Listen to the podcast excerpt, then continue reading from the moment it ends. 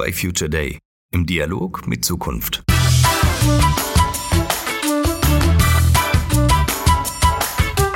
Es gibt diese Momente, in welchen wir entscheidende Weichen für die Zukunft stellen.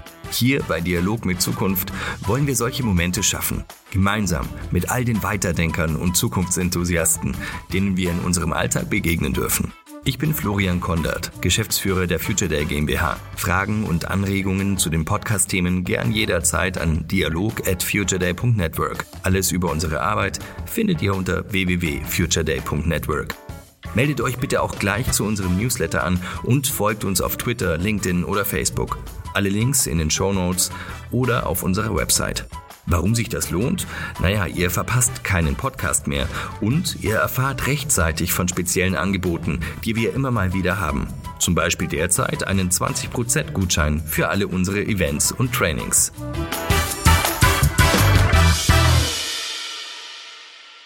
Die Süddeutsche Zeitung schreibt über meinen heutigen Gast. Nach zwei Stunden mit ihr fühlt man sich viel aufgeräumter.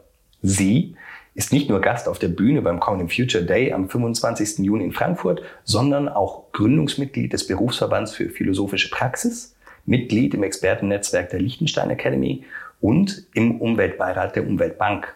Sie berät Führungskräfte und ist Vortragende und auch erfolgreiche Autorin.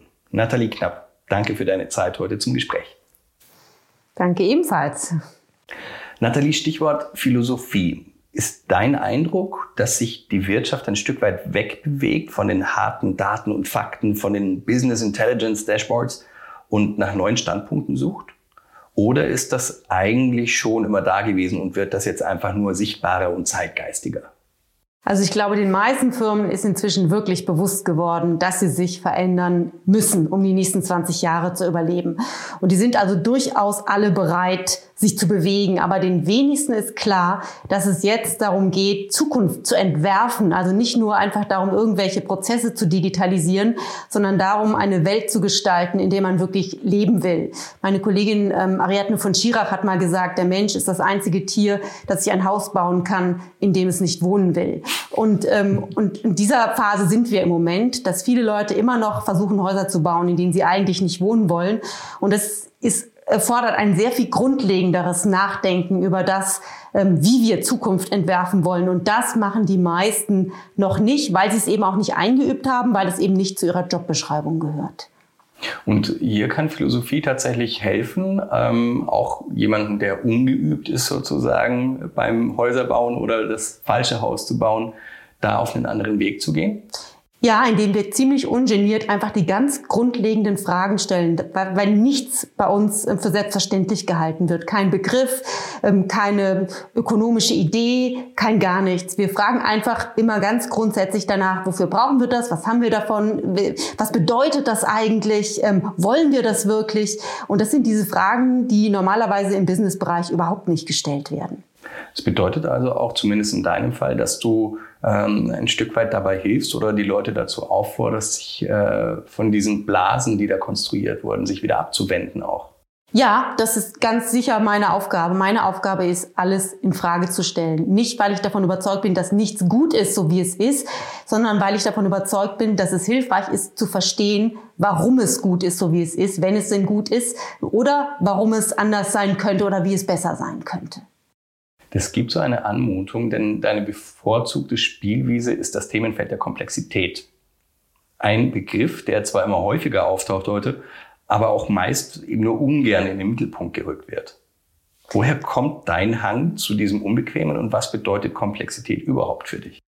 Also das bedeutet für mich zuallererst anzuerkennen, dass das Leben eben keine kontrollierbare Maschine ist, sondern ein ganz dynamischer Organismus mit immer wieder überraschenden Wendungen, mit Rückkopplungen, mit neuen Verbindungen. Das heißt eben nicht mechanisch, sondern lebendig und schöpferisch. Und für mich ist diese Erkenntnis wirklich eine Erleichterung. Das mag damit zu tun haben, dass ich von Natur aus renitent bin, ähm, aber auch damit, dass ich das Lebendige einfach liebe.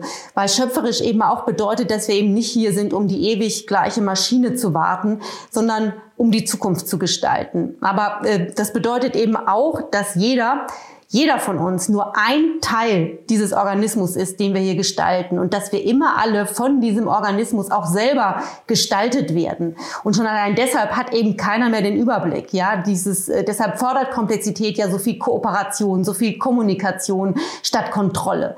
Das fordert einfach Beziehungsfähigkeit, weil wenn man selber ein Teil des Organismus ist, den man gestaltet, dann kann man nicht außen stehen und den Überblick behalten. Und mh, mm, man muss mit all diesen Menschen, aber auch den all den Komponenten, die da mitgestalten, immer in Kontakt bleiben und immer wieder neu gucken, wie der Organismus jetzt heute aussieht.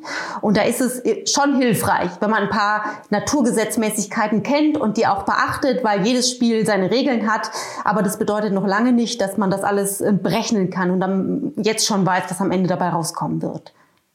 Ist das, ist das Thema Komplexität für dich auf Sicht etwas, äh, das wir in den Griff bekommen und erledigen können, in Anführungszeichen? Oder gibt es äh, Signale deiner Wahrnehmung nach, die da einen Trend für Komplexität beschreiben? Komplexität und Erledigen widersprechen sich ganz grundsätzlich, weil Komplexität eben bedeutet, dass immer wieder Überraschungen entstehen. Und Überraschungen kann man nicht erledigen. Mit denen muss man immer schöpferisch gegenübertreten. Und man kann durchaus ähm, Prozesse vereinfachen, beispielsweise. Ja, man kann ähm, man kann Komplexität vereinfachen, aber nur dann, wenn man sich statt sich mit Einzel mit einzelnen Teilproblemen zu beschäftigen, sich auf grundlegende Spielregeln verständigt. Und ähm, ein gutes Beispiel dafür sind für mich immer diese Reisekostenabrechnungen, die alle ähm, auf die Palme bringen, ja, wo dann so geregelt ist, ähm, bis zu welcher Uhrzeit im Flugzeug eine, eine Mahlzeit als Frühstück behandelt wird, äh, um dann vom Tagesbudget abgezogen zu werden. Und da sitzen dann hochbezahlte Mitarbeiter einen halben Tag lang, um so eine Reisekostenabrechnung zu machen. Und das kann man vereinfachen, indem man sich beispielsweise auf die einfache Regel einigt, ähm, wir reisen alle äh, kostengünstig und ressourcenschonend. Und ähm, natürlich ähm, hat man dann keine Regelungen mehr für alle Einzel Phänomene. Das bedeutet eben anzuerkennen, dass das Leben so viele Varianten hervorzubringen in der Lage ist, dass es keinen Sinn ergibt, die alle im Einzelnen zu regeln. Und es braucht natürlich sehr viel mehr Vertrauen, aber es braucht vor allem sehr viel mehr Kommunikation darüber, was meinen wir mit kostengünstig und ressourcenschonend. Und das bedeutet, man muss sich sehr viel mehr und öfter über Grundlegendes unterhalten und dafür sehr viel weniger Verwaltungsaufwand betreiben. Und diese Vereinfachung besteht dann eben nicht darin, dass man einfach wichtige Dinge weglässt, ja, die man eigentlich beachten müsste. Die besteht darin, dass man ähm, ein Bewusstsein ausbildet, anstatt Anweisungen zu erteilen. Und Bewusstsein ausbilden kostet auch Zeit, nur man nutzt die Zeit dann eben für eine andere Sache. Und am Ende ist man durch das Bewusstsein ist immer die Metaebene. Ja, wenn man die Metaebene verändert, dann verändern sich ganz viele Einzelheiten gleichzeitig mit. Und dann verändert sich nicht nur das Verhältnis zur Reisekostenabrechnung, sondern durch diese Bewusstseinsbildung laufen dann auch ganz viele andere Prozesse gleichzeitig schneller und besser ab, weil jeder anfängt mitzudenken. Und natürlich ist es sinnvoll, dann mal auch mal Stichproben zu machen und das Budget im Blick zu behalten. Aber ob dann jemand ein Taxi nimmt, ja, weil er bei der anspruchsvollen Veranstaltung äh, ausgeruht ankommen will, oder ähm, ob er findet, das äh, tun die öffentlichen Verkehrsmittel aus, auch das, das entscheidet dann jeder selbst. Und wenn das transparent bleibt, dann uns jeder das Gefühl hat, er muss sich auch im Notfall vor den anderen anderen rechtfertigen können, dann funktioniert es meistens ziemlich gut. Und viele Menschen sind energiegeladener, wenn sie mitdenken dürfen, als wenn ihnen alles vorgeschrieben wird und sie sich mit solchen blöden Regelungen den ganzen Tag auseinandersetzen müssen. Insofern kann man Komplexität vereinfachen, aber das geht eben immer zugunsten von Kontrolle. Vereinfachung von Komplexität bedeutet Kontrolle abzugeben und Verantwortung an viele zu übertragen. Und das ist was, ähm, womit man leben können muss. Mhm. Jetzt äh, war eine meiner Fragen etwas in diese Richtung. Ich werde sie jetzt aber umformulieren, denn wenn ich mir viele Unternehmen ansehe, die ich von innen so ein bisschen auch miterleben darf, dann sehe ich da die Tendenz, Dinge möglichst einfach halten zu wollen. Aber ich glaube aus anderen Gründen als die, die du jetzt beschrieben hast. Und eigentlich eher die Abkehr von Komplexen, also von der Sinnhaftigkeit mhm. und von dem, was Komplexität eigentlich mir äh, dazugeben kann. Und die Frage hier ist, kann diese Haltung denn überhaupt funktionieren, wenn man auf der anderen Seite beobachtet, dass an so vielen Stellen Zusammenhänge, Optionen, Schnittstellen in unserer Umwelt oder in der Umwelt einer Organisation immer facettierter werden? Also zu vereinfachen, indem man so tut, als ob bestimmte Facetten einfach nicht existieren, das kann am Ende nicht funktionieren. Vereinfachen kann wirklich nur funktionieren, wenn man auf die Metaebene geht. Auf der Metaebene ist es immer einfacher als in den verschiedenen Einzelbereichen. Und ähm, das bedeutet dann eben Bewusstseinsarbeit. Aber vereinfachen, äh, indem man einfach Dinge weglässt und nicht beachtet, ähm, das führt am Ende dazu, dass völlig falsche Ergebnisse zuerst rauskommen und dann am Ende meistens ähm, Katastrophen. Auf Dauer kann das ganz sicher nicht funktionieren. Hm. Ich meine, ich verstehe gut, ja, dass das, äh, was im Augenblick äh, passiert, zu viel ist und dass da zu viel beachtet werden muss und dass wir inmitten eines Überganges sind mit sehr vielen Menschen, die es jahrelang gar nicht gewohnt waren, so viel mitzudenken, wie sie jetzt mitdenken müssen. Aber wenn man diesen Prozess nicht in Angriff nimmt und nicht anfängt, da auch ähm, Lust dran zu entwickeln und auch Unterstützung darin zu geben, dass Leute Lust daran entwickeln, mitzudenken, dann wird es in zehn Jahren sehr schwierig sein. Hm, da gibt es dieses englische Sprichwort uh, Beating a Dead Horse. Also es kommt mir dann so vor, was du beschreibst, dass man dann die Ressourcen und seine Energie komplett aufs falsche Pferd setzen mhm. würde, obwohl das Ziel ist eigentlich aus diesem Teufelskreis herauszukommen, aber man genau in die falsche Seite dann investiert eigentlich. Und das Wichtige ist einfach, dass sich die Menschen, die Leitungspositionen haben, tatsächlich auch weiterentwickeln, dass die ihr Bewusstsein so entwickeln, dass sie in der Lage sind, auch Vertrauen zu haben zum anderen Mitarbeitern, Dinge loszulassen, nicht dauernd kontrollieren zu müssen große Budgets im Blick zu behalten, aber nicht alle Einzelteile kennen zu müssen. Und das fordert schon eine Haltungsänderung, die massiv ist. Und nur wenn die Menschen bereit sind, daran zu arbeiten, das macht man nicht einfach, indem man einmal eine Entscheidung trifft. Das ist ein ganz langer psychologischer mhm. Prozess und dem stellt man sich ähm, oder man kann es nicht. Können es denn auch Leute in Führungspositionen überhaupt so frei entscheiden? Weil diese, dieses Netz an, an Stakeholdern und wer da jetzt überhaupt eine Rolle spielt in der Organisation etc., ähm, baut ja auch massiven Druck auf, auf diese Leute, die dafür verantwortlich sind. Ich stelle mir gerade vor, wie ein hm, Chef oder ein, ein Mensch im mittleren Management eines großen Konzerns sagt, Leute, wir machen das alles total falsch. Mhm. Ich kümmere mich jetzt nicht mehr ums Detail, sondern ich regel das jetzt anders. Ist das überhaupt realistisch oder was, was muss die Voraussetzung dazu mhm. sein, dass äh, selbst wenn der Mensch das möchte, das systemisch äh, machbar wird? Das ist tatsächlich nicht realistisch in großen börsennotierten Konzernen. Und die meisten Leute, die das wollen, die gehen da weg und gehen in kleinere Unternehmen, in denen mehr Gestaltungsfreiräume da sind oder sie bauen selber welche auf. Weil tatsächlich, wenn ich bestimmte Zahlen erwirtschaften muss ähm, und es nicht mal ein halbes Jahr anders laufen darf, dann funktioniert es nicht. Und dann bin ich so unter Druck. Ähm, und dann am Ende geht es auch oft daran, darum, wer ist schuld an was. Ähm, und das wird dann daran festgemacht, wer schon wann wen worüber informiert hat. Ähm, und da werden dann E-Mails ausgewertet und ich weiß nicht was alles. Und wenn das wichtiger ist als, äh, als der Inhalt dessen, was gerade passiert, dann kann man sich nicht befreien. Insofern ist es tatsächlich wahr, bestimmte Strukturen unterstützen das nicht. Ähm, und meine Hoffnung geht dahin, ähm, dass die Zukunft nicht diesen großen Unternehmen gehört. Ich wollte gerade sagen, also das ist ja kein, kein rosiges Zeugnis, dass du diesen Organisationen aussprichst oder die, die Prognose dazu. Die Chance, die diese Unternehmen dann haben, sollte das alles so zutreffen, kann eigentlich nur sein, wollen wir alle hoffen, dass sie gute Zahlen erwirtschaften, weil sie auf das richtige Business setzen und wollen sie nie in die Situation kommen, dass die Kostendiskussion äh, so dominant wird, äh, dass man eben in das Reisekostenthema reinkippt. Und natürlich haben die auch noch den Vorteil oft, dass sie nicht so stark wirklich in der oberen Management-Ebene zur Verantwortung gezogen werden. Die gehen dann einfach woanders hin, wenn es dann am Ende irgendwie schiefgegangen ist. Das ist ja tatsächlich ähm, nicht notwendigerweise so, dass einzelne Personen dann wirklich die Verantwortung übernehmen müssen. Mhm. Aber auf lange Sicht dekonstruiert sich der Konzern aufgrund seiner Struktur, die er nun mal hat, tatsächlich dann selbst. Ja, und ich, ich gehe auch davon aus, dass sich viele dieser Konzerne dekonstruieren. Mhm. Interessant, was aber auch für Konzerne jetzt äh, gut passt, denn ein Vortrag beim Future Day, der heißt die Psychologie von Netzwerken wie wir lernen, eine prosperierende Zukunft zu gestalten. Also sollte der ein oder andere Konzernvertreter jetzt gerade mithören oder ähm, da sowieso drauf gestoßen sein, dürfte das ja dann gerade noch viel mehr eine brennende Frage sein. Denn man kann vorsichtig davon ausgehen, dass Netzwerke für dich eine wichtige Rolle spielen, wenn du diesen Titel wählst beim Gestalten von Zukunft. Auf der anderen Seite ist das Thema Netzwerk in einem Konzern sicherlich unheimlich wichtig. Äh, warum spielt das für dich so eine wichtige Rolle? Es ist natürlich immer die Frage, was man unter dem Begriff Netzwerk versteht. Und wir haben ja eben davon gesprochen, dass Komplexität eine Situation ist, in der wir gleichzeitig Prozesse gestalten und selber von diesen Prozessen gestaltet werden. Und das bedeutet eben, dass wir nicht nur Individuen sind, die irgendwie getrennt voneinander interagieren und miteinander äh, in Beziehung treten und sich vernetzen müssen, ähm, sondern es bedeutet, dass unsere Identität als solche immer schon eine Netzwerkidentität ist. Das heißt, wir sind eigentlich Netzwerke. Und ich spreche auch nicht über die Netzwerke, die wir knüpfen, sondern über die Netzwerke, die wir sind wir müssen uns gar nicht vernetzen, um vernetzt zu sein. Das ist eigentlich unsere Natur.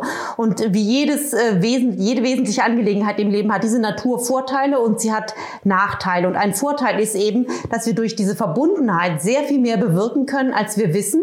Aber wir können es eben nur wissen, wenn wir den psychologischen Charakter dieser Netzwerkstruktur beachten und nicht nur die Psychologie des Individuums beachten. Ähm, und der Nachteil ist, dass wir das häufig gar nicht nutzen, weil wir uns eben eben so sehr in diese Idee des Individuums verliebt haben und weil wir uns in den letzten 20, 30, 40 Jahren hauptsächlich um die Psychologie des Einzelnen gekümmert haben und vollkommen vergessen haben, wozu wir eigentlich in der Lage sind. Das heißt eigentlich so, äh, dieser, dieser Megatrend der Individualisierung zum Beispiel äh, wird dann auch tatsächlich oft komplett fehlinterpretiert, weil man tatsächlich dann denkt, äh, jeder, jeder agiert immer mehr als Individuum, aber tatsächlich ist es ja nur das Phänomen, das beobachtbar ist und nicht, wie sie es ausgestaltet. Ja, es sieht auch nur von außen so aus. Es gab neulich beispielsweise vor wenigen Wochen kam diese große Studie raus über mh, hm, Identitätsbildung in sozialen Netzwerken. Und da ging es darum, dass vor allem so Gender Identität, also ähm, geschlechtsspezifische Ausprägung von Identität ähm, in, in, sozialen Netzwerken extrem einfach nur reproduziert wird. Wenn man sich anguckt, da sind ganz viele Leute, die nennt man Influencer oder Influencerinnen. Und diese Influencer oder Influencerinnen, ähm, die machen aber alle genau das, was Gesellschaft vorschreibt. Ja, die Mädels machen Beauty und Mode ähm, und die Jungs ähm, erzählen von ihren Abenteuern. Das ist so, natürlich gibt es Ausnahmen, ja, gibt es auch mal Jungs, die Mode machen, aber das ist ähm, das Große. Und die äh, Frauen, die da befragt wurden, die haben dann auch gesagt, sie würden auch gerne mal was anderes machen, aber wenn sie das machen, dann bekommen sie lauter negative Kommentare. Sie machen also das, was gesellschaftlich erwünscht ist und was eh schon einfach angelegt ist in der Gesellschaftsstruktur, damit sie positive Rückmeldungen bekommen. Das heißt, in Wirklichkeit sind sie gar keine Influencer oder Influencerinnen, sondern Marionetten dessen, ähm, was die Gesellschaft als Gerüst vorgegeben hat. Und ähm, das bedeutet, das, was wir für Individualisierung halten, ja, dass da einzelne Personen sitzen und einen wahnsinnigen Einfluss ausüben, das ist gar kein Einfluss einzelner Personen, sondern das ist einfach nur eine Reproduktion von vorhandenen Strukturen. Und wenn wir wirklich unsere Individualität einbringen wollen, ja, unsere Werte, dann ähm, und das kann man, ja, aber das kann man nur, wenn man ein Bewusstsein dafür hat, wie sehr man gesteuert wird von diesen Prozessen. Und dann kann man sich auch dagegen entscheiden. Und es gibt natürlich auch schöne Beispiele dafür, wie wunderbar das klappen kann. Das schönste Beispiel ist im Moment natürlich Greta Thunberg, ähm, die sich mit ihrem Pappschild vors ähm, Parlament gesetzt hat ähm, und, und dann Hunderttausende, Millionen von Schülerinnen und Schülern auf der ganzen Welt dazu bewegt hat, jeden Freitag auf die Straße zu gehen und für ihre Zukunft zu demonstrieren. Und, und die hat das gemacht, weil ja das Anliegen, was sie hat, ist so tiefgreifend, so existenziell, speziell und das war ein Anliegen, was ganz viele andere Menschen auch hatten, aber sie hatten noch keine Rückspiegelung dafür. Mhm. Und dann ist dieser Funke einfach übergesprungen und jetzt haben wir diese Bewegung, die vielleicht die wichtigste ist, die wir im Moment haben. Und da zeigt, was sich, was ein Individuum, ein 16-jähriges Mädchen ohne Macht und Geld und irgendwas ähm, bewirken kann, äh, wenn sie ein echtes, wahres, wichtiges Anliegen hat. Und das mhm. ist schon enorm. Mhm. Mhm. Das erinnert mich gerade an ähm, den auch Philosophen Philipp mit Vornamen Stalder, glaube ich, äh, der Schweizer, der hat äh, die Digitalität der Kultur oder die Kultur der Digitalität äh, ein, ein Buch geschrieben, eins von beiden. Ich kann mir solche Sachen leider furchtbar schlecht merken. Auf jeden Fall, was, was er herausgearbeitet hat, äh, wenn überhaupt ähm, etwas Besonderes ist an diesem digitalen Zeitalter, in Anführungszeichen, was auch immer das jetzt bedeuten mhm. mag, dann sind es eigentlich drei Aspekte, mit denen wir so üblicherweise nicht hantieren. Und das ist witzigerweise genau ähm, dieses Konzept der Gemeinschaft. Mhm. welche wichtige Rolle mhm. tatsächlich das spielt und wie sehr das wieder in den Vordergrund tritt. Das hat mich bei den Social Influencern so dran erinnert, was tatsächlich dahinter steckt. Das andere ist das Konzept der Referenz. Also, dass wir nicht nur Referenzen herstellen, sondern auch nutzen und zwar sehr mannigfach, was auch zum Beispiel Thema Komplexität mhm. deutlich erhöht aufgrund mhm. unserer unterschiedlichen Rollen mhm. und der Aspekt der Algorithmizität, die natürlich technologisch, aber auch quasi in, in unserem kulturellen Selbstverständnis äh, eine, eine starke Wandlung hat da tatsächlich auch. Kannst du damit was anfangen, wenn du aus deiner Brille auf das Konzept von Netzwerken drauf guckst? Für mich ist es wichtig, ich bin ja Philosophin und daher immer so eine Begriffsfanatikerin, ähm, dass dieser, dieser, diesen Netzwerkbegriff, den wir ja dauernd wieder verändern, das ist ja nur eine Metapher. Netzwerke sind erstmal Metaphern und dieser Begriff hat sich sehr stark äh, verändert im Laufe der Geschichte. Am Anfang ja ging es um meistens um Infrastruktur, um Eisenbahnnetzwerke, um Mobilität, also diese Schienen, die die Welt, ähm, die Orte der Welt miteinander verbunden haben. Das nächste war dann äh, waren dann die Seilschaften, äh, um die es ging beim Thema mhm. Netzwerke, aber auch Freundschaften und andere kleine soziale Netzwerke, Helfernetzwerke, kleine Verbände. Und dann äh, hat man die ökologischen Netzwerke entdeckt, ähm, dass, dass die ganze Biologie letztlich auch auf diese Art miteinander verknüpft ist. Und dann kam erst sozusagen das Internet, dann sozusagen mhm. die Digitalisierung. Und die hat letztlich wieder nur eine neue Infrastruktur geschaffen, um all diese Ebenen, die davor in 150 Jahren sozusagen ein Netzwerk verstanden wurden, miteinander äh, in Interaktion zu bringen. Und da sind wir jetzt, und daran erinnert mich das auch, dass jetzt sozusagen all diese Netzwerkbegriffe, die wir im Laufe der Jahrhunderte hatten, ähm, anfangen miteinander ins Gespräch zu kommen und wir begreifen, begreifen, dass das Netzwerk im Grunde genommen gar kein gutes Bild ist, weil es viel zu flach gedacht ist. Mhm. Ja, das ist eigentlich ein vieldimensionales, dynamisches Gebilde. Wir haben nur kein besseres Bild als das Netzwerk im Moment dafür. Und aber in Wirklichkeit ist das sehr viel größer und sehr viel dynamischer als alles, was man sich unter einem Netzwerk vorstellen kann. Gäbe es etwas, das dem nahe kommt, wenn du sagst, eigentlich reicht es nicht, wenn wir über dieses Thema X sprechen, dass wir im Moment einfach nur Netzwerk nennen, weil wir das nicht besser wissen? Ich habe kein, ich habe auch kein besseres Bild. Das ist ja das Verrückte, dass diese jedes Zeitalter hat seine Metapher und die Netzwerkmetapher ist wirklich die Metapher unseres Zeitalters. Das hat die Hirnforschung vorangebracht, das hat alle Disziplinen vorangebracht. Man hat plötzlich ein Bild, mit dem man arbeiten kann. Aber inzwischen weiß man überall schon, dass es nicht reicht. Aber das neue Bild ist noch nicht da. Ich habe auch noch keines.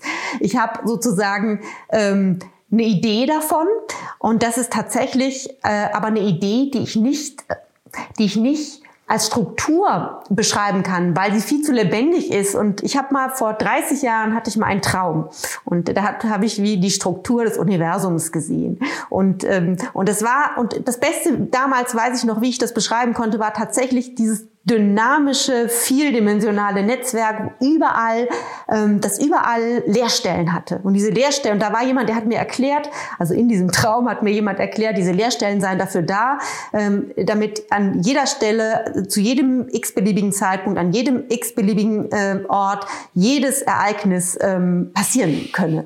Und äh, diese Leerstellen waren nötig, damit sich immer alles verschieben kann und dynamisch bleiben kann. Und mh, mm, und ich ähm, habe immer noch sozusagen dieses, diese Erinnerung an das, was ich da gesehen habe, aber immer noch kein Bild, äh, in dem ich das besser beschreiben könnte als dieses Netzwerkbild. Ich weiß nicht, wann es soweit sein wird. Es braucht natürlich auch immer, um solche Bilder zu entwickeln, braucht es immer so physische Erfahrungen. Und davon ähm, fangen wir gerade erst an, die physische Erfahrung zu machen. Wir fangen gerade erst an, die Dinge miteinander zu vernetzen. Ja, diese ganzen Informationsströme. Äh, wahrscheinlich werden wir da in 20 Jahren mit unser Körper mehr Erfahrungen gesammelt haben und bessere Bilder finden. Eine Beobachtung aus der Soziologie ist, dass wir Menschen aus den, aus dem medialen Umbruchszeiten immer so eine Inkubationsphase brauchen, bis wir das kulturell verdaut haben. Und die sprechen da von circa 100 Jahren. Mhm. Ähm, und das ist ja jetzt so das Konzept der nächsten Gesellschaft. Und wenn man dem folgt, dann sind wir jetzt ungefähr bis 2060, glaube ich, hätten wir dann noch um das überhaupt erstmal zu verdauen. Läuft denn hier das Konzept des Netzwerks auch mit darunter, dass wir sagen, heute sind wir vielleicht jetzt in der Pubertät, was das betrifft, mhm. suchen äh, ganz dringend nach einem Begriff, an, an dem wir uns festhalten können. Vorher war mir auf der Zunge gelegen, ist es denn nicht wieder eine Blase, die wir da produzieren? die zu abstrakt wird, um uns selbst darin quasi verantwortlich zu fühlen. Also wir sagen, ja, Netzwerk, Netzwerk, lass uns Netzwerk machen. Genauso wie viele Organisationen sagen, ja, wir müssen eine Plattform bauen. Wo ich sage, ah, okay, heißt was genau, warum und wer und wie jetzt?